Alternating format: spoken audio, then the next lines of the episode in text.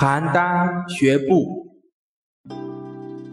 寿陵于子之学，行于邯郸，未得国能，又失其故行矣。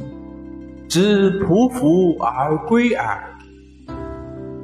译文：战国时期，燕国寿陵有个少年，听说赵国邯郸人走路的姿势特别优美，于是不顾路途遥远，来到邯郸学习当地人走路的姿势。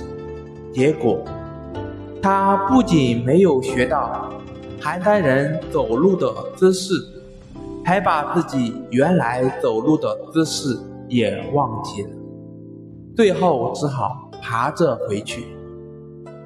谢谢大家收听。